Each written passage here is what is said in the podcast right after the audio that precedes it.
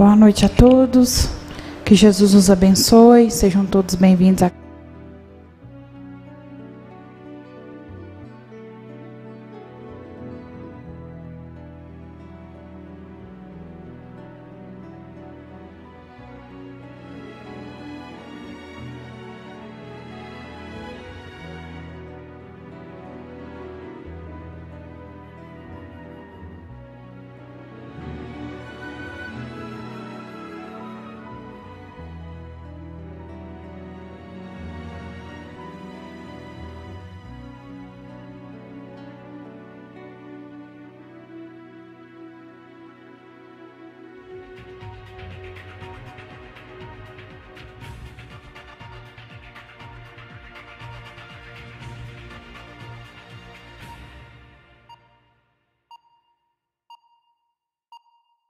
lamentamos, pedimos mais do que fazemos.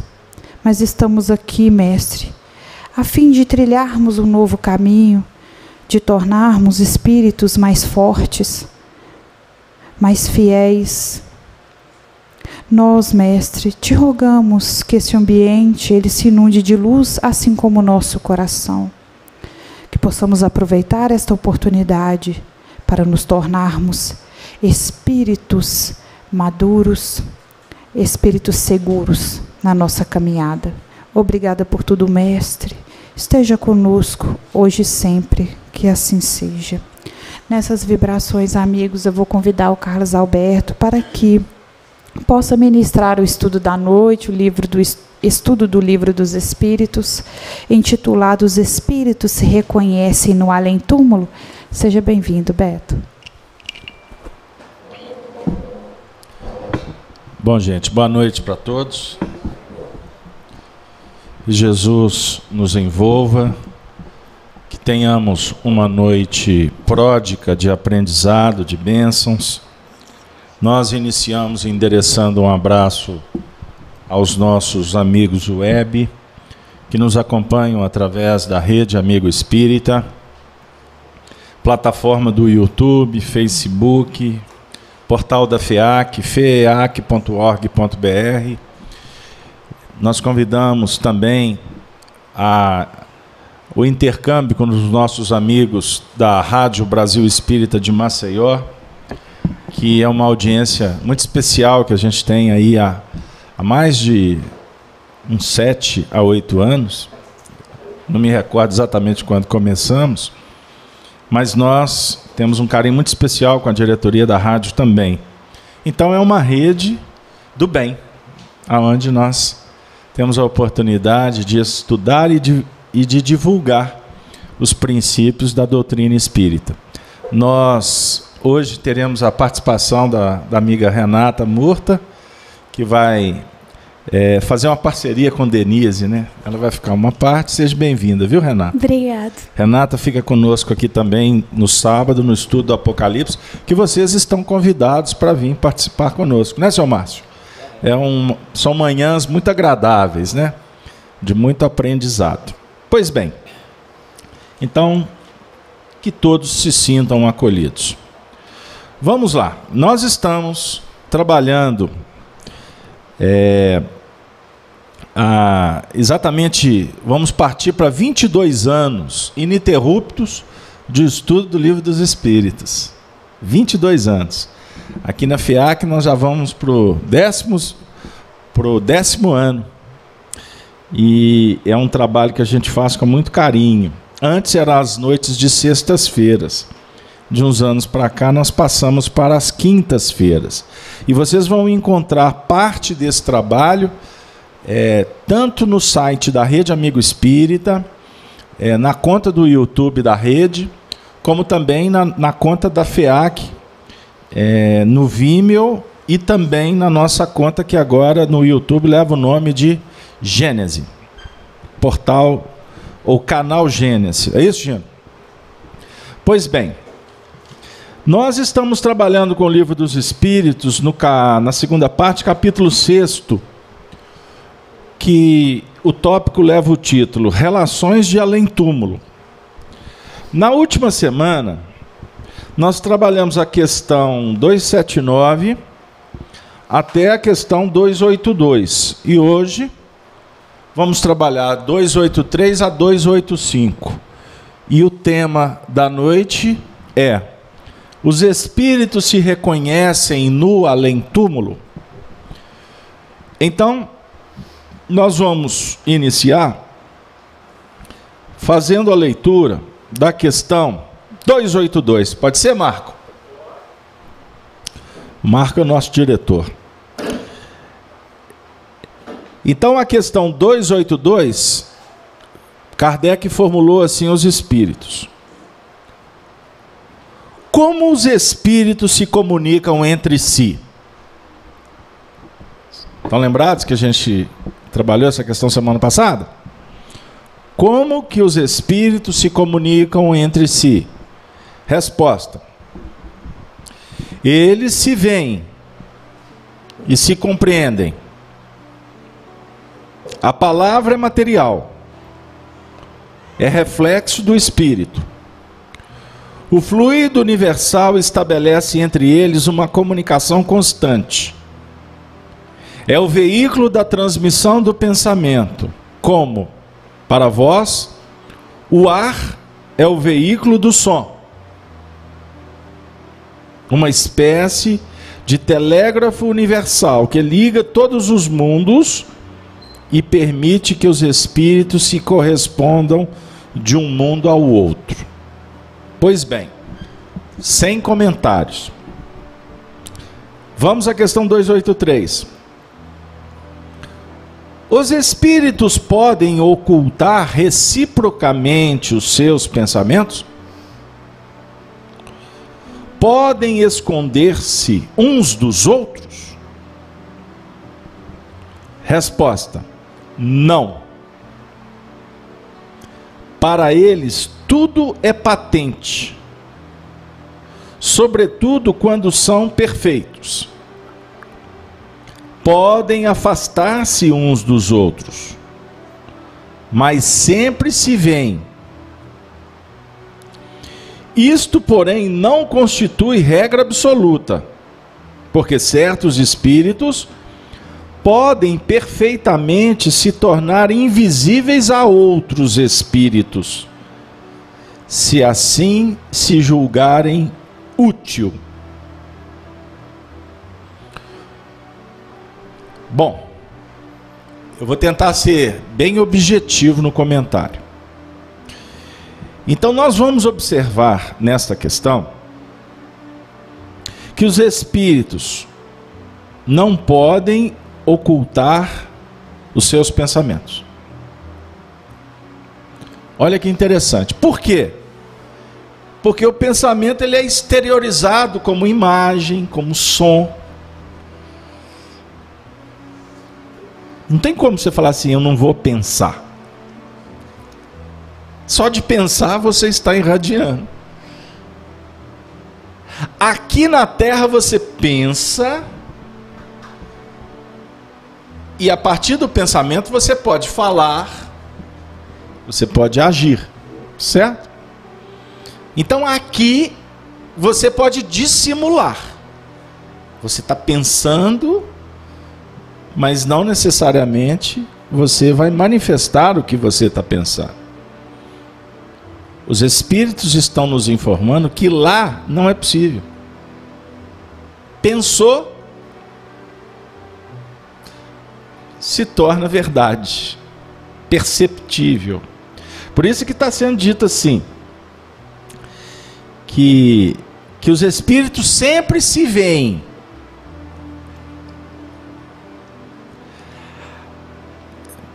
Não tem como você esconder.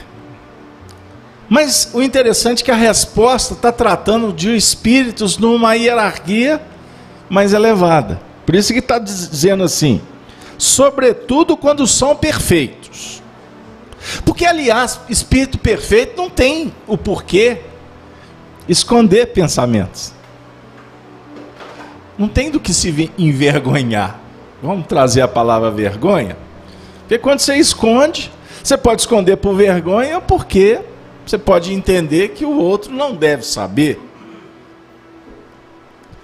Então, os espíritos elevados não têm por que esconder ou mentir. Aqui é num espaço e tempo de convivência entre esta faixa superior. Mas a resposta continua dizendo assim: porém, porém, não constitui regra absoluta. Porque certos espíritos podem perfeitamente se tornar invisíveis a outros espíritos, se, se julgarem útil. Pois bem, então observem a lógica da resposta. Num primeiro momento, fica claro que está sendo tratado de espíritos de uma ordem elevada. Agora, quando eles colocam que, porém, não se dá o mesmo em todos os, os setores, porque vai dizer que existe possibilidade de um espírito ficar invisível ao outro. Ah, mas está contraditório? Não, não está. E eu vou explicar o porquê. Entre os espíritos perfeitos, não tem por que um espírito ficar invisível ao outro. Como ele também não vai dissimular ou esconder o que ele está pensando. Porque eles estão em faixas superiores. A convivência está num, num padrão até de, de difícil compreensão para nós. Mas, por exemplo, nós estamos aqui num grupo de estudo na Casa Espírita. Quando a gente está debatendo um tema, principalmente que não envolve questões pessoais, porque no centro espírita não é um lugar muito adequado para você ficar se expondo. Que nós não estamos aqui para ficar discutindo questões pessoais. Você faz reunião espírita para falar o que está acontecendo na sua casa? Não. Nós estamos aqui para discutir espiritismo. A relação com os espíritos, livre-arbítrio, como é que é o processo da desencarnação, mediunidade. Este é o nosso foco. Quando a ciência espírita projeta uma reflexão no campo moral, cada um de nós faz o quê? Opa, isso tem a ver comigo. Não é, dona Mirtz? Aí eu posso até me recordar, eu estou com um problema lá em casa. Eu estou com uma dificuldade no meu trabalho. Porque o assunto vai trabalhar aspectos de emoção, de comportamento, de limites, de desejos, etc. Só que esse movimento é íntimo. Eu não vou chegar para Raquel e falar assim: Ô oh, Raquel, esse assunto está muito interessante. E você sabe que eu estou lembrando da minha mulher? Nossa, meu relacionamento tá difícil. Aí tem um tema aqui falar sobre educação, educação da criança. Aí daqui a pouco você vai chegar aqui e falar, assim, pois é, então eu até vou contar a minha experiência. A gente pode até ter um grupo de amigos e a gente pode até debater, mas um caráter privado. É muito interessante isso. E tem pessoas que têm dificuldade de entender esse assunto. Porque o nosso ambiente aqui, primeiro, é a gente aprender a elevar o nosso padrão. Padrão mental, emocional. Começar a analisar a vida sobre outro ponto de vista. Certo? E o evangelho propõe que a gente aprenda a despersonalizar. Começar a abrir mão do eu. Em função de uma, de uma boa relação, de uma convivência, de um debate que possa nos auxiliar para que a gente se liberte daqueles daquelas crisálidas, daquelas injunções, daqueles expedientes, daquelas algemas que nos vinculam já no nosso ambiente de desafios. Certo? Então a gente vai observando o seguinte: que inclusive eu vou ser convidado a não mais ficar pensando tanto, tanto nos problemas dos outros. Ficar julgando o comportamento do outro. Por quê?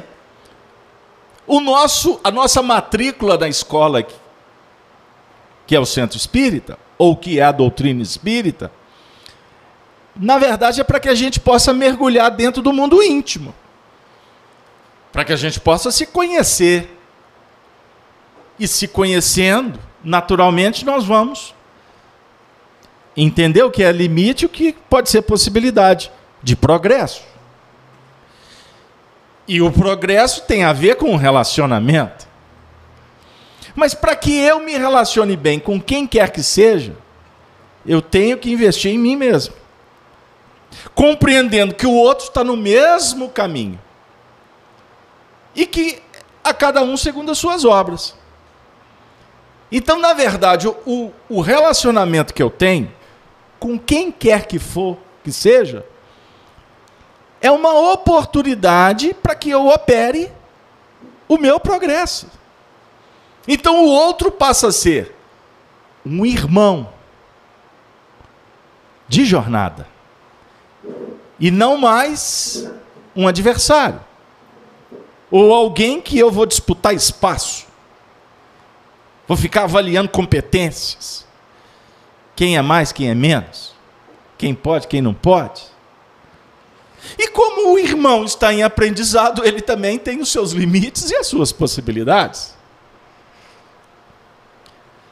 Olha que legal isso aqui. Portanto, ao invés de ficarmos avaliando o comportamento do outro, nós nos reunimos em casa espírita para estudar o comportamento dos espíritos que estão em faixas superiores. Qual que é o guia? Qual que é o referencial para nós estudarmos? Quem é? Quem é o guia? Qual que é a referência do, do cristão? Para o mundo inteiro, ele é um grande exemplo. Até para quem não é cristão, que reconhece nele um homem ou um espírito de muita autoridade. Então, quando você foca a análise de comportamento de Jesus, aí vale porque ele estará sempre refletindo o que nós precisamos trabalhar. Deu aí? Pois bem, mas como nós não estamos na faixa dos espíritos superiores, que não tem do que esconder, se preocupar, se envergonhar, não tem motivo de ficar invisível entre eles. Olha, eu vou aparecer para. Não, para ele não posso aparecer. Não é assim. Mas na relação dos espíritos superiores com os espíritos inferiores, isso pode acontecer. É aqui que vem a explicação da segunda parte da resposta. Como assim? Quer um exemplo? Vocês estão vendo o mentor espiritual da casa aqui nesta noite? No máximo, vendo um banner, né? Vocês estão vendo o Espírito que coordena a reunião de quinta-feira? Que está aqui conduzindo o trabalho que eu sou apenas um mero repetidor? Vocês estão vendo ele aqui do meu lado? Porque ele está em outro, outra faixa, outra densidade vibracional. Ele está no, ele tá no ambiente espiritual. Então ele está invisível para a gente. Por que, que ele não se apresenta? Por que, que ele não se materializa? Porque se o mentor espiritual da casa se materializar, primeiro, vocês vão deixar de olhar para os encarnados, vocês só vão ficar olhando para os desencarnados. Hein, Gina, na sala de passe, a Sheila vai se materializar, alguém vai. Vai ficar todo mundo olhando para a Sheila, não vai? Ela vai virar uma mega star. Vai chamar todas as atenções. E o interessante, que espírito superior, ele não quer a evidência. Evidência, estrelato, aplauso, admiração, seguidores, só quer quem não entendeu a proposta que a doutrina espírita esclarece com tanta magnitude. Então, por isso, até vai uma dica. Quando vocês acessarem o trabalho da Rede Amiga Espírita da internet, vocês não terão que pagar absolutamente nada. Agora, se quiserem pagar, fiquem à vontade. Vocês vão encontrar muitas vedetes por aí. Continuando. Para a gente pensar. Vamos refletir. Os espíritos, então, não vão se materializar. Porque senão eles vão tirar a nossa atenção. E tem um detalhe: nós não estamos em condições, inclusive, de compreender o porquê que eles vão se materializar. Entenderam aí o que, que a gente quer dizer? Isso numa relação espírito com encarnado. Mas nós estamos falando da relação entre os espíritos.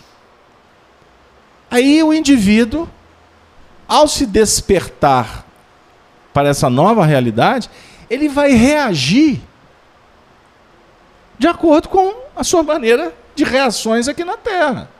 Não muda porque ele desencarnou. Pode sim a desencarnação favorecer para que este espírito ou esta pessoa já seja mais ou menos preparada para o entendimento. Entendeu, Raquel? Por exemplo, essas doenças que se arrastam costuma ser um grande benefício para o espírito, porque à medida em que ele vai, que os laços vão se tornando tênues, mais frágeis, naturalmente as percepções também se ampliam. Então o espírito, ali, naquele processo de estar vivendo ou convivendo com os, com os encarnados, ele também começa a registrar a ambiência espiritual que o circunda. Então costuma a desencarnação ser como se ele estivesse voltando de um estado assim, de uma certa perturbação transitória e rápida. Existem espíritos que no leito, caminhando para a desencarnação, ele passa a confundir os encarnados com os desencarnados. Há casos que o, o paciente ele passa a conviver com os desencarnados e fecha a porta para os encarnados. Ele pode entrar em coma? Ou ele pode ser induzido a um coma?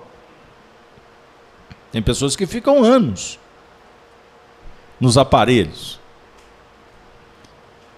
Para a medicina, para os parentes, ele está vegetando. O corpo está mantido mas o espírito está em atividade. Quantos casos registrados em livros das chamadas experiências quase mortes, que as experiências são simplesmente idênticas.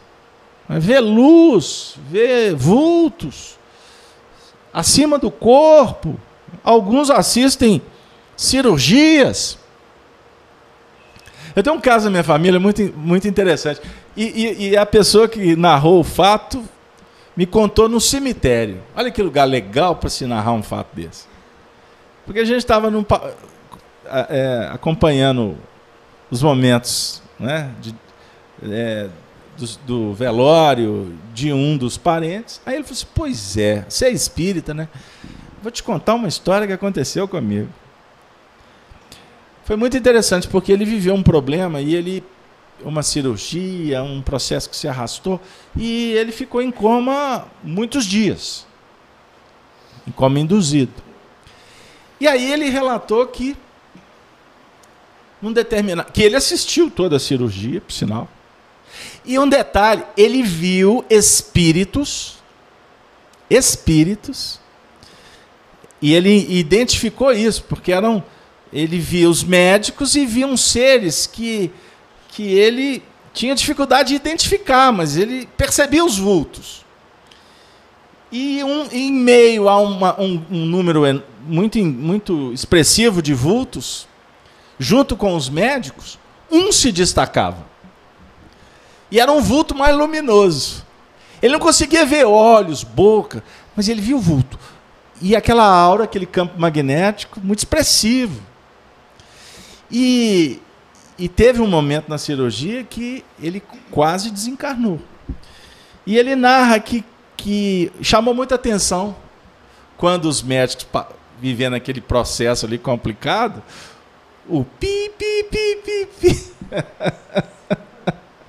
o história ali foi apertada. Aí ele narrou que naquele momento, esta entidade luminosa, ela, ela cresceu, ela passou a ter uma intensidade e que ele percebia que é como se ele começasse a atuar não só no médico responsável da, pela cirurgia, mas envolvendo toda a equipe. Olha que interessante. E naquele momento ele começou a ficar agitado. Ele assistindo o processo. Embora ele se sentisse numa bolha, num lugar isolado, mas ele começou a ficar aflito. Aí, nesse momento, ele sentiu uma mulher, uma enfermeira, chegando para ele e fala assim: acalma-te, vai dar tudo certo. E aí ele falou que naquele momento ele começou a sentir um torpor, e aí ele adormece. Aí ele vai para um outro ambiente. Ele estava no ambiente espiritual, mas ele vai levar para um outro ambiente. Quer dizer, para um outro espectro, para uma outra dimensão, vamos dizer assim. E aí, naquele momento, ele vê se aproximando. Foi aí que o ingrediente da história. Aí ele narrou de um parente que era que foi irmão dele, primo meu distante, que desencarnou há 15 anos antes daquele fato. E ao identificar o irmão, ele se assustou. E o irmão veio sorrindo, dizendo para ele assim: Não está na hora. Você tem muito o que fazer. Mas ele estava se sentindo tão bem com aquela experiência que ele falou para o irmão: ah, mas lá tá, tá muito difícil, aqui tá muito melhor. Tipo assim, eu tô achando que tô começando a gostar dessa história. Aí o irmão disse assim: Não, meu amigo, você tem muito o que fazer. Descanse, porque você vai despertar em breve e vai contar essa história para muita gente. Contou para mim e para um N número de pessoas aí. O que, que ele viveu naquele processo? O que a gente vive todas as noites. A gente se desprende do corpo. E ao se desvincular, você vai para a realidade espiritual. No caso ali, ele estava vivendo um choque em função do problema. Obviamente, a medicação favorece também o coma induzido o espírito se desvincula do corpo de uma forma muito simples, muito fácil.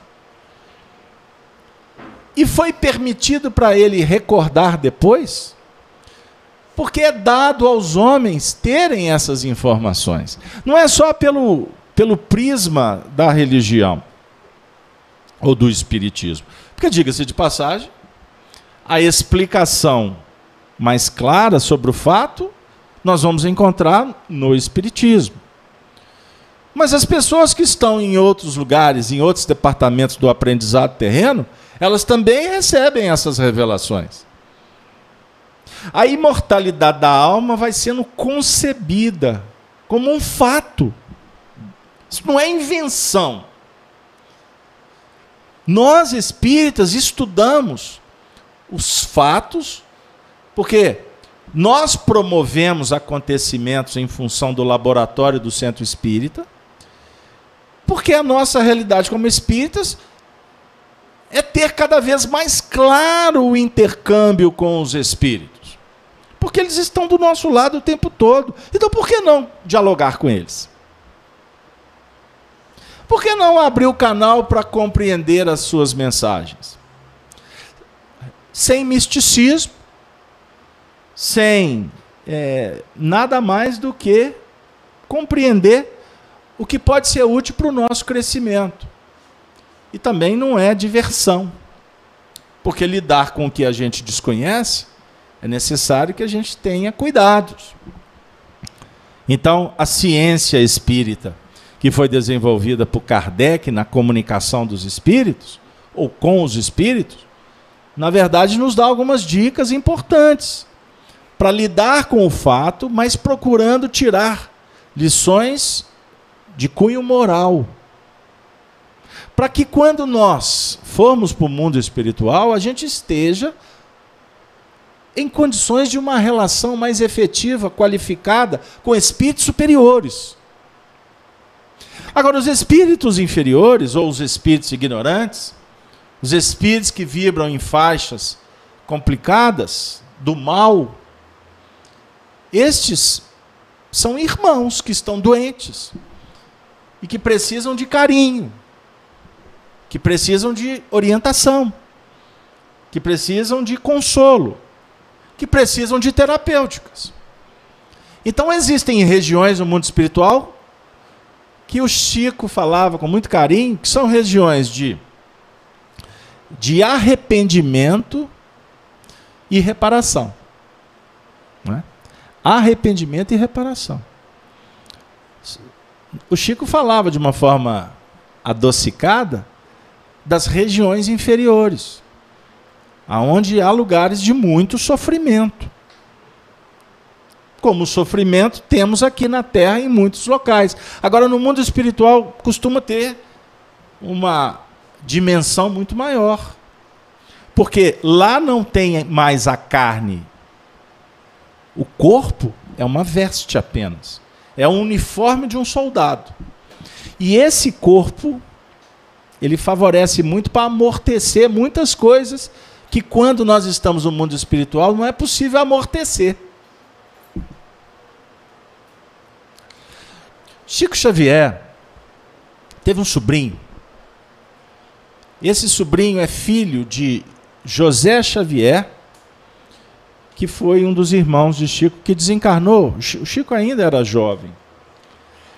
É, José Xavier era casado com Geni, Geni Xavier que tinha uma mediunidade muito ostensiva e acabou ficando doente em função das obsessões e teve uma vida muito sofrida, muito triste. Esse casal teve um filho. Esse filho recebeu um nome em homenagem ao mentor do Chico, Emmanuel. E em homenagem a André Luiz, deram o um nome então para o menino de Emmanuel Luiz. Era uma criança com muitos problemas. Ela, ela tinha várias síndromes. Ela desencarnou com 11 ou 12 anos de idade. Era surda, muda e tinha 90% de cegueira. E era uma criança que, é, pelas próprias complicações físicas, chorava e gritava para enlouquecer a vizinhança. Essa criança, ela se sentia mais envolvida quando estava com a mãe ou nos braços do Chico. Chico contava que muitas vezes ele, para ajudar o casal, ele ficava à noite com a criança, aí ele dizia: Eu psicografava com a mão e balançava o bercinho com a outra para Emmanuel Luiz dormir. Essa criança,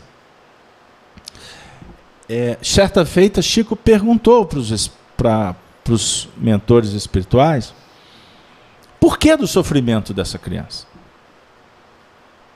E aí foi revelado para ele que essa criança, no século XVIII, tinha sido é, um líder um papel político muito importante na época da Revolução Francesa. E ele foi, inclusive, um dos responsáveis pelo Tribunal da Inquisição. E ele encaminhou centenas de milha milhares de pessoas para a guilhotina. Teve papel muito sério na definição dos processos e tinha um, uma dose de crueldade. Não era só idealismo ou cumprir, ou cumprir a sua missão como o, o responsável na época. E quando esse indivíduo desencarnou, ele foi recebido no mundo espiritual pelas suas vítimas. O que, na verdade, começa a acontecer aqui. Observem bem como é complexo o assunto. Então, uma pessoa que age com requinte de crueldade, ela movimenta determinadas faixas espirituais, ela produz, ela manipula determinadas energias, que vai criando um painel sombrio em torno dela. E naturalmente atrai os espíritos que se alimentam desse tipo de energia. Sabia disso? Porque no mundo espiritual há, inclusive, vampiros. Já viram falar da lenda do Conde Drácula? Ou dos vampiros? Essa lenda, na verdade, ela traduz uma realidade no mundo espiritual. Porque há entidades que sugam energia. Elas não têm mais o corpo físico. Mas elas se acoplam a determinados a determinadas pessoas que estão na Terra e passam a viver num processo de um consórcio e que estabelece o hóspede e o hospedeiro. Estou me referindo a questões negativas. Porque num plano superior, os espíritos se alimentam por amor. E cada um se alimenta da sua própria produção. Nas faixas inferiores, espíritos se alimentam é da produção energética entre eles. Então existem determinadas doenças obsessivas que o indivíduo ele vai, ele vai sendo minado. A sua estrutura fisiopsíquica vai sendo minada pela presença de determinadas entidades espirituais. O assunto é complicado. No caso, Emmanuel Luiz desencarna, vai para o mundo espiritual em situação muito difícil, até que vamos dar um salto aí no tempo para não ficar detalhando, porque não vale, até que ele foi acolhido na casa, na família Xavier. E aí o Chico, esclarecido que foi sobre os dramas do passado, que eu contei essa história no livro de minha autoria, Chico Diálogos e Recordações, pois ela me foi detalhada por Arnaldo Rocha, que conhecia toda essa história com detalhes. Este é, companheiro, na verdade, foi levado para a família Xavier por uma razão muito simples. Uma reencarnação, um movimento muito, muito interessante que é o movimento que define a queda em si mesmo. A busca por recurso para sair daquela condição. Por cansaço. Por sofrimentos, por, por lágrimas, por dores. Aí no meio dessa balbúrdia que eu estou pintando um quadro aqui muito rápido, alguém desespera e pede ajuda. Costuma fazer uma prece. Meu Deus, eu não suporto mais. É que os espíritos superiores precisam para tirar o indivíduo. Mas isso acontece, repito, quando o indivíduo cai em si mesmo, depois de um certo expurgo, de uma necessidade de expiação. Imagine um indivíduo que suicida. Não são todos. Mas a grande maioria vai ter que rever os seus conceitos em situações de muita dor. E isso, Eduardo, é motivo para que a gente reflita. Dá a volta lá. Pega o microfone para mim e senta ali.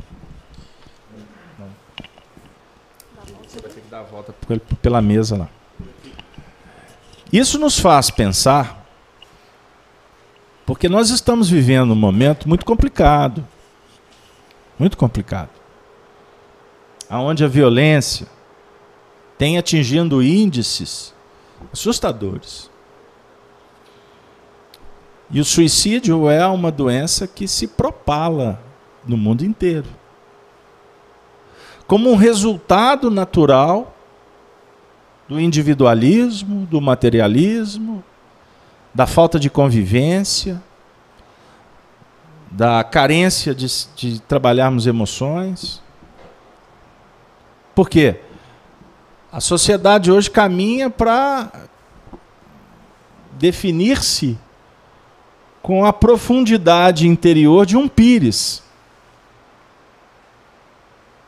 A grande maioria das pessoas tem demonstrado viver uma, uma verdadeira piscina rasa.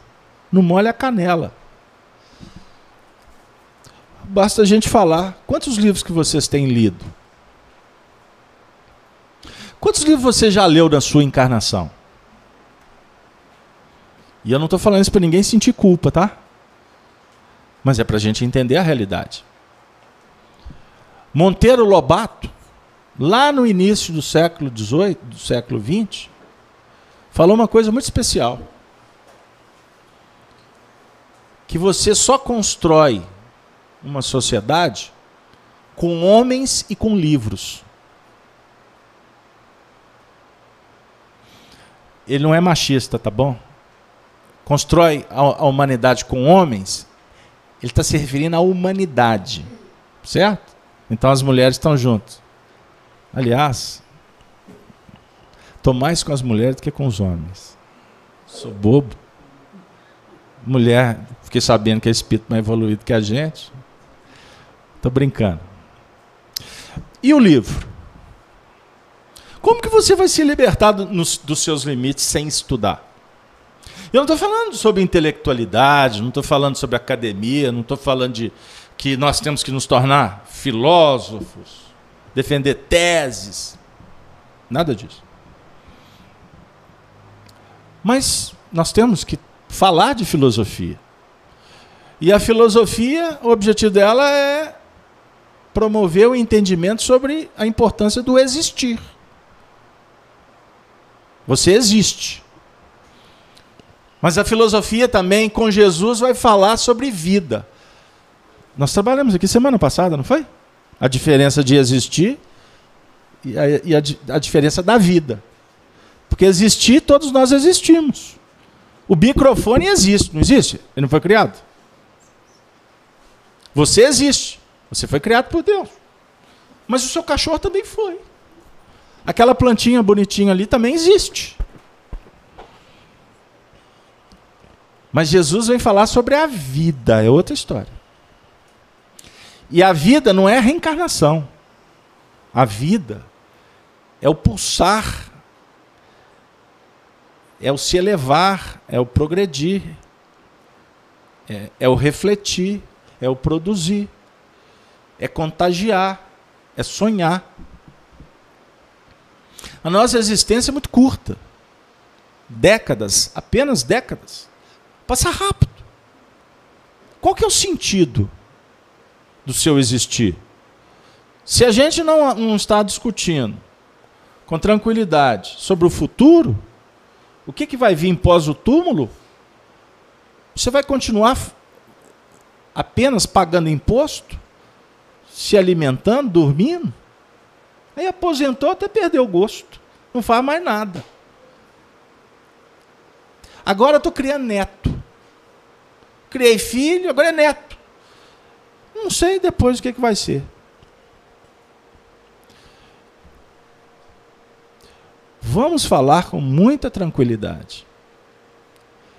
Mas esse pensamento é um pensamento que respalda uma total ignorância. Para não dizer mediocridade. Nós não podemos fazer da nossa vida uma vida medíocre. Porque uma vida medíocre vai nos trazer só o quê?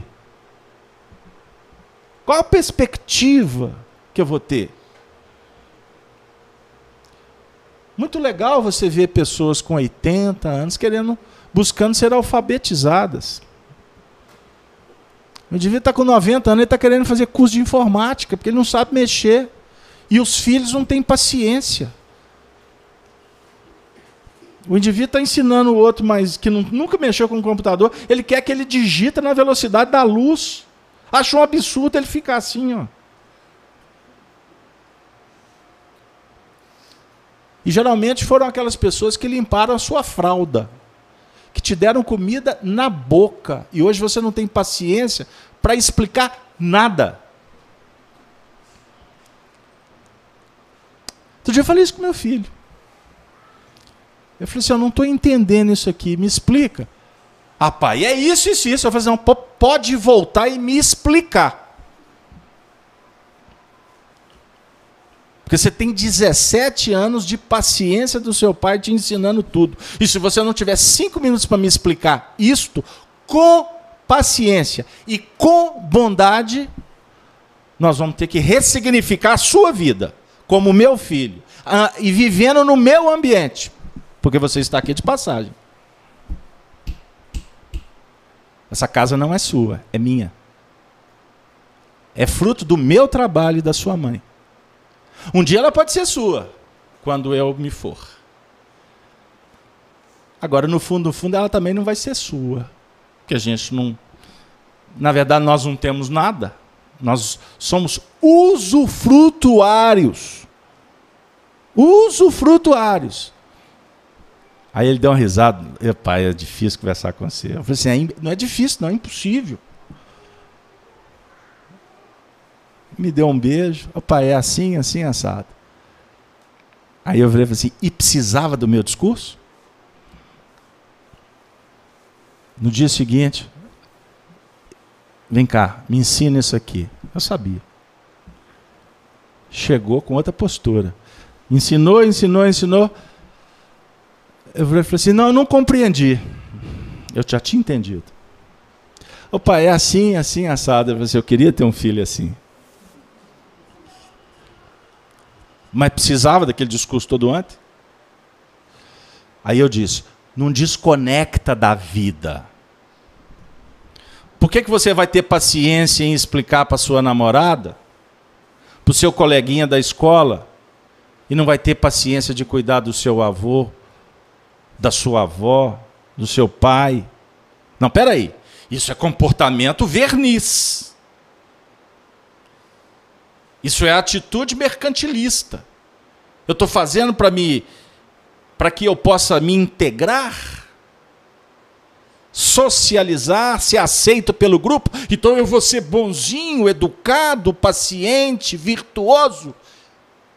Você estará mentindo para você mesmo. Para com isso. Nós não estamos aqui para mentir para ninguém. E aliás, quem mente na verdade, está mentindo para si mesmo. Então nós temos que. Não é filosofar, fazer a vida chata, moralista, não é isso. Mas nas mínimas coisas nós temos elementos para que a gente passe a trabalhar uma vida mais qualificada e menos medíocre. Mediocridade só traz doença, insatisfação e superficialidade. É óbvio que eu estou abordando um aspecto assim muito plural. Tem um detalhe, um exemplo, pode ser vaidade para alguns. Eu não estou preocupado, porque o nosso trabalho aqui é meio jornalístico, justo, mas ele tem que ser coerente, ele tem que ser honesto. Nós temos que refletir, nós temos que reportar os acontecimentos da vida para a gente poder tirar conclusões que nos façam pessoas mais felizes ou menos infelizes. Diminuir um pouco essa carga. Porque o fantasma somos nós que criamos e nós que alimentamos. A obsessão somos nós que escolhemos. Somos nós é que atraímos para junto de nós espíritos inferiores ou espíritos superiores Quem que você quer do seu lado? Você quer ficar convivendo com o espírito que quer promover discórdia? Então semeia discórdia. Você quer conviver com o espírito fofoqueiro? Fofoca. Fala mal dos outros. Você quer conviver com espíritos doentes? Cultua a doença. Para não dizer que muitas vezes são os doentes que acabam nos instigando na doença. Nós temos que ter vigilância. Por que, que esse pensamento está te visitando? Por que, que o pensamento suicida bateu na sua porta? Sendo que você nunca pensou em suicídio. Por quê? Por que, que de uma hora para outra você está tendo alteração de humor? Uma hora muito bem, uma outra hora no inferno. Opa! Liga o alerta. Sinal Vamos prestar atenção no sinal. Então eu chamei o Eduardo, vou pedir para o Eduardo ficar em pé, e refletir um pouquinho sobre essa questão do suicídio, que é um assunto muito sério. Vira para lá, por favor. Aqui nesse. Bom, é um tema extremamente é, importante e aqui na FEAC já vem sendo falado de uma forma é, mais definida em várias reuniões de variadas formas. Nós não vamos, claro, esgotar o tema numa reunião e muito menos numa parte de uma reunião, mas nós podemos falar algumas coisas, nós podemos é, manifestar algo sobre esse assunto. Primeiro é a questão da epidemia. Posso usar essa expressão e ela não é exagerada, que está ocorrendo. É, faixas etárias, em todas as faixas etárias, o fenômeno ocorre e aumenta. E nós, como espíritas, os espiritualistas, mas principalmente numa casa que tem a doutrina dos espíritos como um norte, nós temos que prestar esclarecimentos sobre esse assunto. A primeira questão é que nós somos espíritos, somos filhos do Pai Absoluto, como nós já falamos aqui inúmeras vezes, e nós estamos no momento, nós aqui, no plano físico, passando por experiências no mundo da carne. Mas nós temos o que? Uma vestimenta, uma roupagem que nos é útil para que nós possamos aqui trabalhar de variadas formas. O suicídio, num dos aspectos, ele está ligado a um outro tema também muito importante nesse aspecto de vivência, nesse aspecto de relacionamento humano. Chama-se escravidão. Por que, que eu estou falando escravidão? Nós temos na escravidão a coisificação de determinados elementos. Aqui no Brasil, nós tivemos a coisificação daqueles que vieram da África, daqueles de origem né, africana dos negros.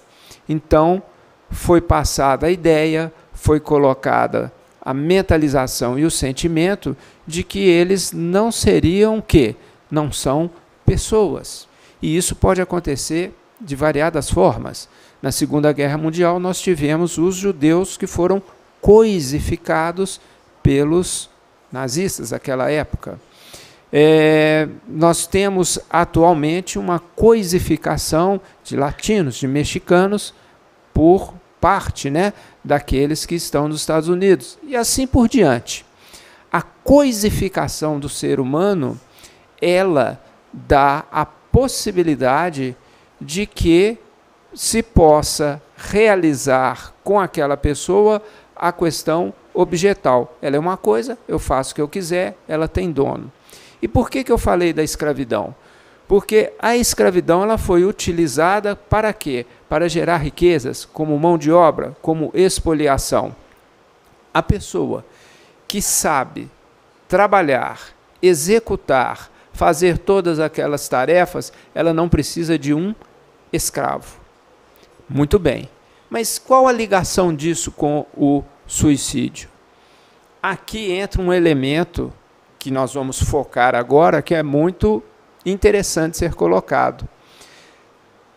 Aquelas pessoas que, de uma hora para outra, como Carlos Alberto falou, nunca pensaram em suicídio e começa uma voz não, a vida está ruim. Não, para que isso? Não, não vale a pena. Nada vai dar certo. Sua vida é muito ruim. Olha como estão as coisas. Vai, se mata, se joga aí é, é, na frente de um, de um, de um carro, de variadas formas, para que ela o que cometa aquele ato. O que, que ocorre? A espiritualidade superior, pelos conhecimentos desenvolvidos, pelo amor que eles possuem dentro deles mesmos, eles geram luz. Eles geram a própria o quê? Alimentação de cunho superior.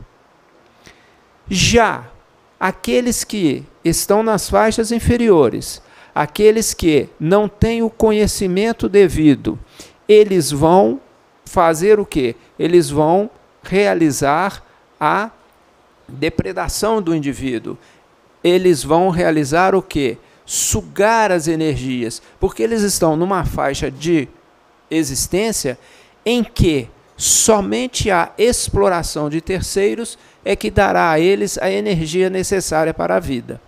Se nós aqui no plano físico necessitamos da alimentação para a manutenção do nosso corpo físico, na espiritualidade superior eles mesmos produzem o seu próprio aspecto energético superior e alimentam uns aos outros com a troca energética de nível superior. Mas no inferior, o que, que acontece? Isso não ocorre. E o suicídio, ele é, vamos dizer, nesse ponto, e entre aspas, interessante para aqueles que não têm condição de criar a sua própria alimento, a sua própria energia de sobrevivência, então eles vão induzir a pessoa à morte física. Por quê?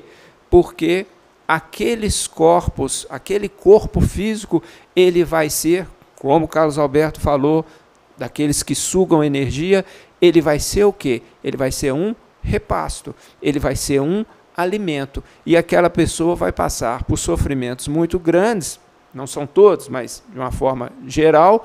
Por quê? Porque ele vai ser escravizado por aqueles seres que o induziram àquela situação. Então nós temos que estar muito atentos a esse aspecto, primeiro, de cunho energético. Nós poderíamos falar muito, é um assunto que demanda muito estudo e várias conversas, mas isso tem que ficar claro. Esta indução, esta pressão que muitas pessoas sentem, ela tem alguém levando vantagem nisso. Se alguém está induzindo, é porque alguém vai ganhar alguma coisa, por mais horroroso que isso seja. Então, a nossa preservação espiritual ela passa inicialmente pelo conhecimento da vida, que não se limita à vida espiritual.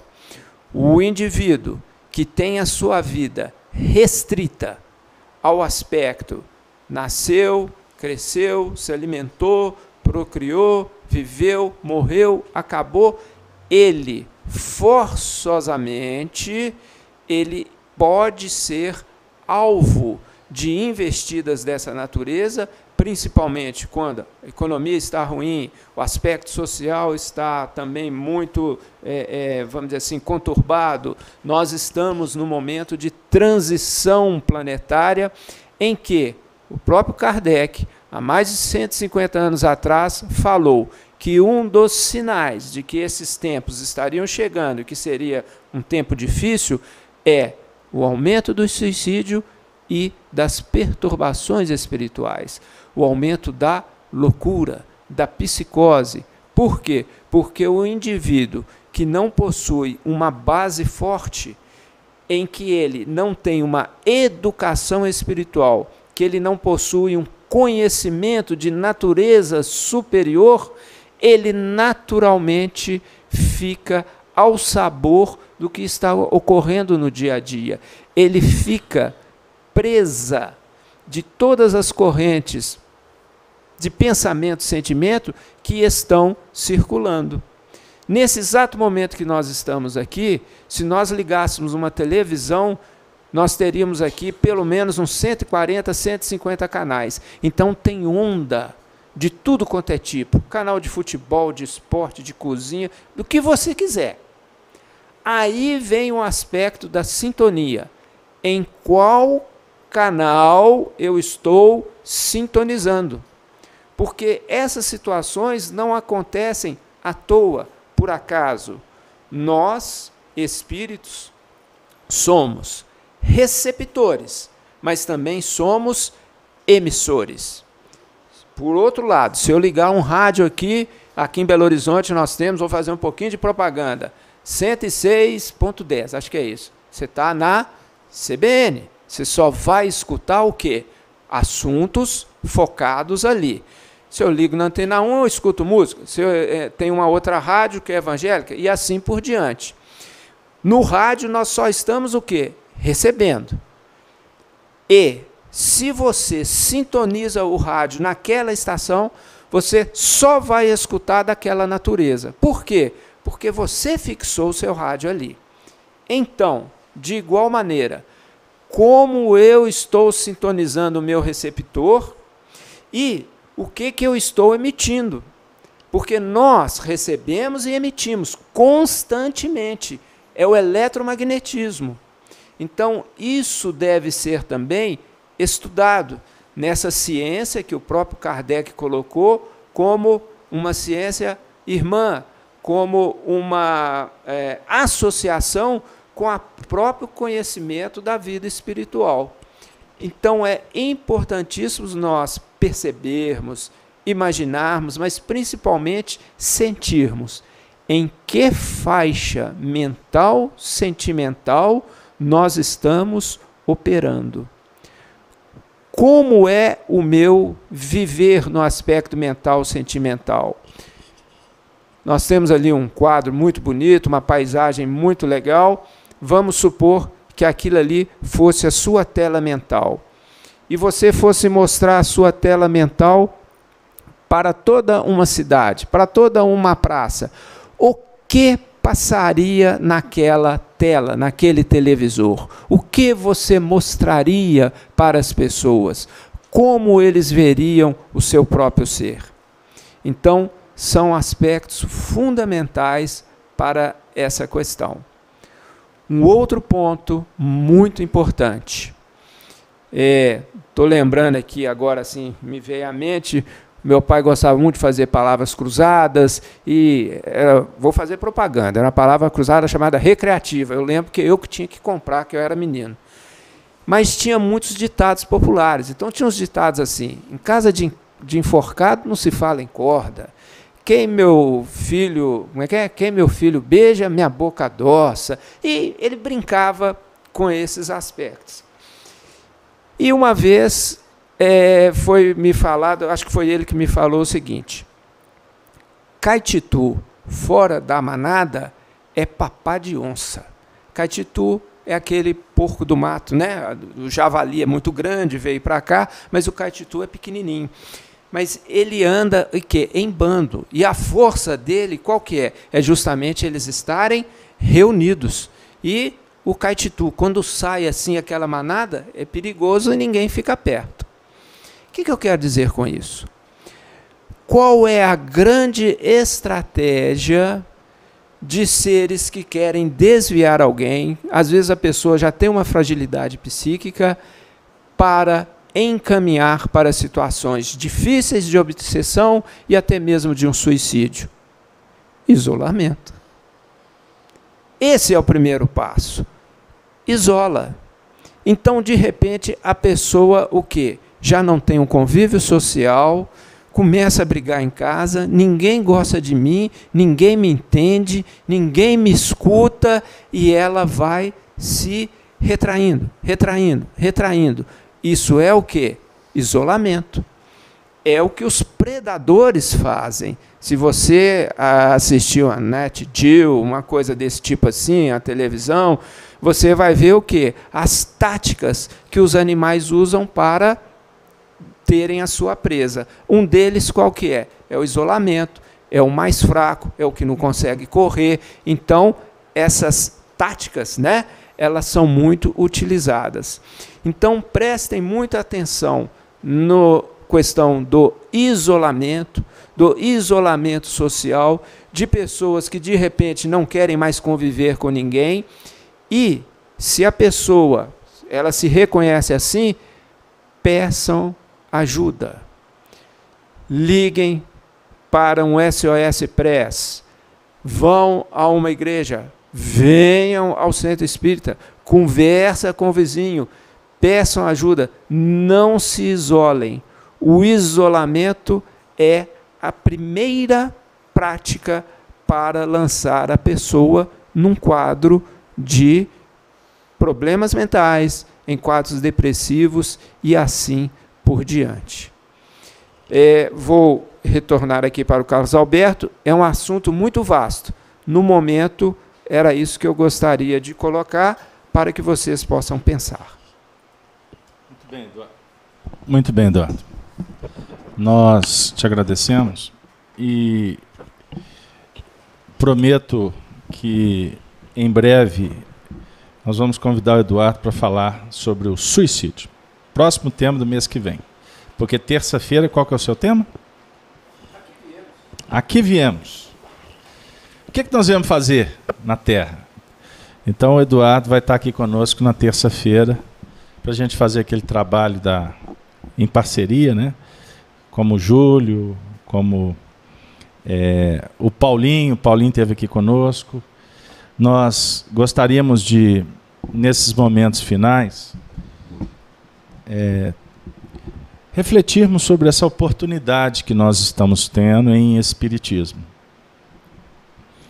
No primeiro capítulo do Evangelho segundo o Espiritismo, Allan Kardec define que a doutrina espírita é uma chave.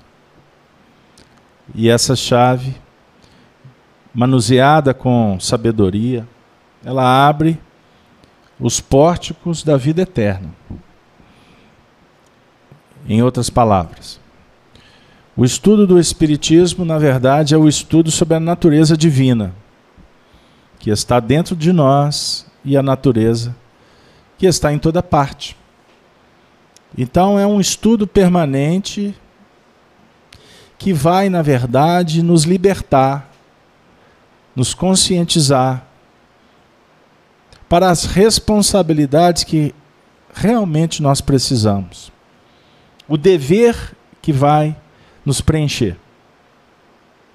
E que vai, na verdade, por consequência, nos transformando em agentes da luz, em representantes de Deus, junto e principalmente, bem pertinho, do nosso irmão em humanidade. Não estamos aqui para fazer escolas que vão patrocinar o isolacionismo, a polarização e o retraimento. Não. O estudo do Espiritismo propõe que a gente vá para o mundo levando a verdade pelos exemplos, a alegria pelo contato, a esperança quando ombreamos a dor do semelhante.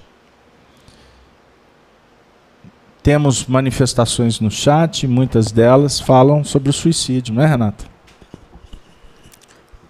Oi, Beta. É, temos muita, muitas participações e o pessoal tá, gostou bastante do, do assunto.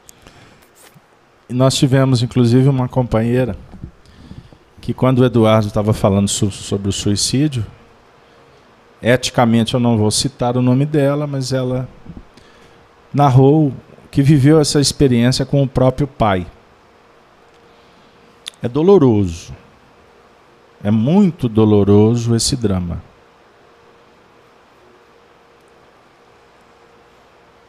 O que, o que, que o indivíduo vai deixar para trás suicidando? E o que, que ele vai encontrar pela frente fugindo? O problema só vai aumentar.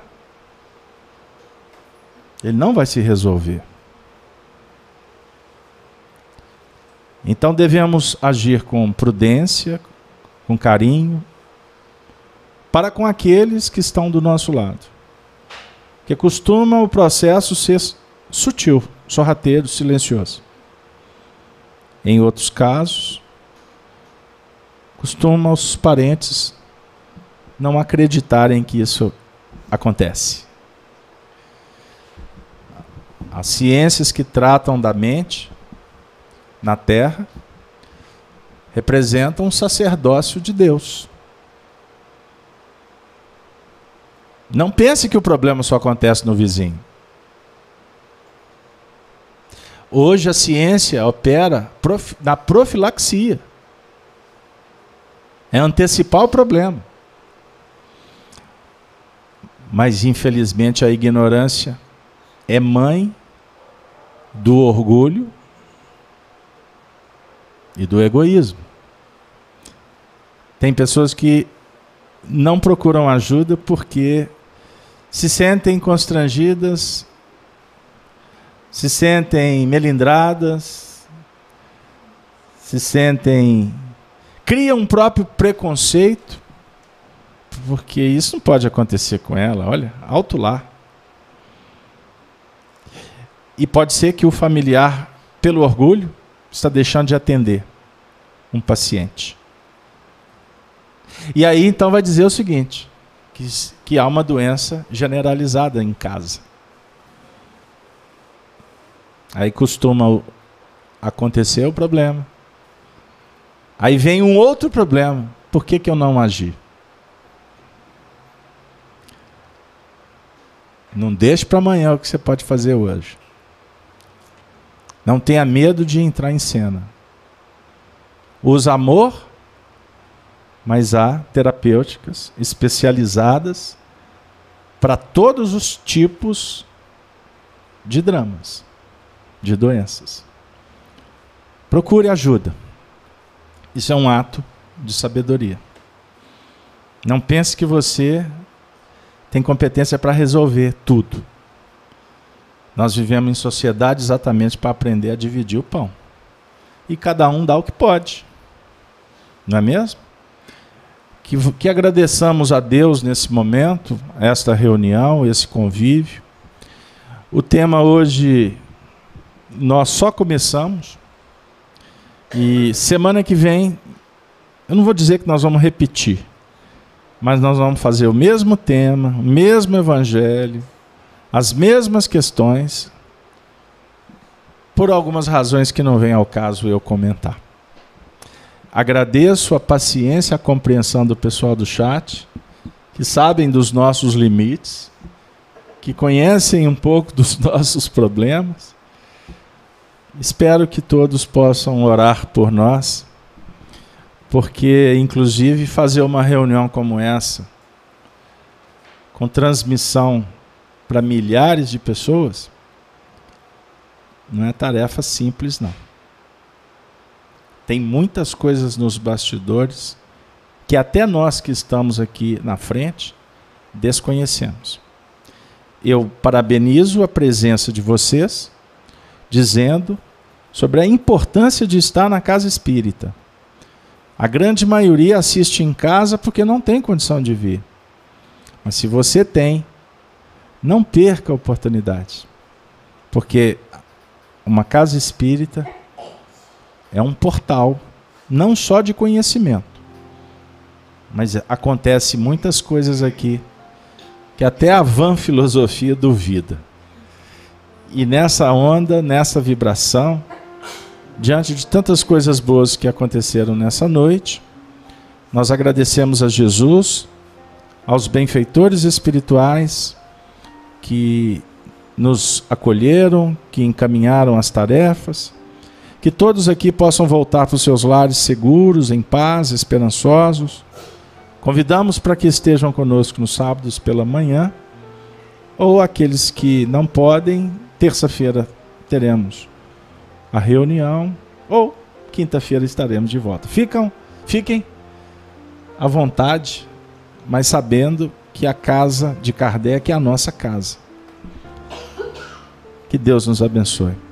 Muito obrigado, Renata. Muito obrigado a toda a equipe, a técnica. Obrigado, porque sem vocês não é possível fazer a reunião. Tenham todos então uma boa noite, bom retorno um bom final de semana. A próxima semana estaremos aqui então. Valeu, um beijo no coração de todos. Rede Amigo Espírita, uma ferramenta de união, interação e divulgação do movimento espírita. Acesse www.redeamigoespírita.com.br